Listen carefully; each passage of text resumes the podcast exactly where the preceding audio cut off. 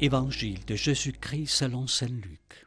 En ce temps-là, les soixante-douze disciples que Jésus avait envoyés revinrent, tout joyeux en disant Seigneur, même les démons nous sont soumis en ton nom.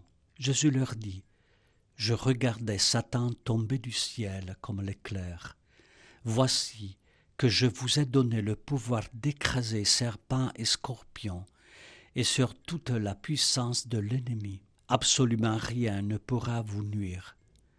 Toutefois, ne vous réjouissez pas parce que les esprits vous sont soumis, mais réjouissez-vous parce que vos noms se trouvent inscrits dans les cieux. À l'heure même, Jésus exulta de joie sous l'action de l'Esprit Saint et il dit Père, Seigneur du ciel et de la terre, je proclame ta louange. Ce que tu as caché aux sages et aux savants, tu l'as révélé aux tout petits. Oui, Père, tu l'as voulu ainsi dans ta bienveillance. Tout m'a été remis par mon Père. Personne ne connaît qui est le Fils, sinon le Père.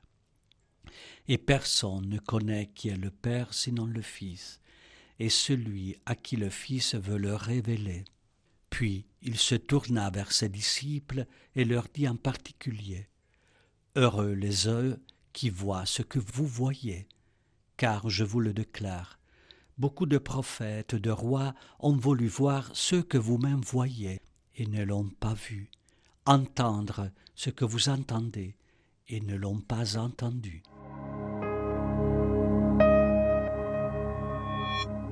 Les disciples reviennent remplis de joie la parole du Maître qu'ils annoncent avant son passage dans les villages suscite l'émerveillement, émeut les cœurs, libère de la peur et des ténèbres. On perçoit cette euphorie dans le récit d'aujourd'hui. Jésus se réjouit pour les siens, Jésus se réjouit pour chacun de nous, lorsque nous avons compris que nous sommes appelés à rendre témoignage dans la simplicité, Jésus se réjouit de notre joie. Chacun de nous est la joie de Dieu. Le Seigneur voit que sa parole devient concrète, se transforme en annonce, convertit le cœur. L'Église est en train de naître, la communauté de ceux qui, transformés par la parole de Dieu, préparent le chemin pour le Maître et vivent des moments de communion et d'espérance, où les serpents de la division et les scorpions de l'égoïsme sont vaincus par la nouvelle fraternité. La plus grande joie découle de la découverte d'être connu et aimé de Dieu. Trop souvent, nous faisons l'expérience d'être oubliés et au fond, la plus grande peur de notre vie est de ne pas être souvenu, c'est-à-dire de ne pas être aimé. La plus belle nouvelle de l'Écriture est précisément celle-ci. Chacun de nous est connu et précieux aux yeux de Dieu.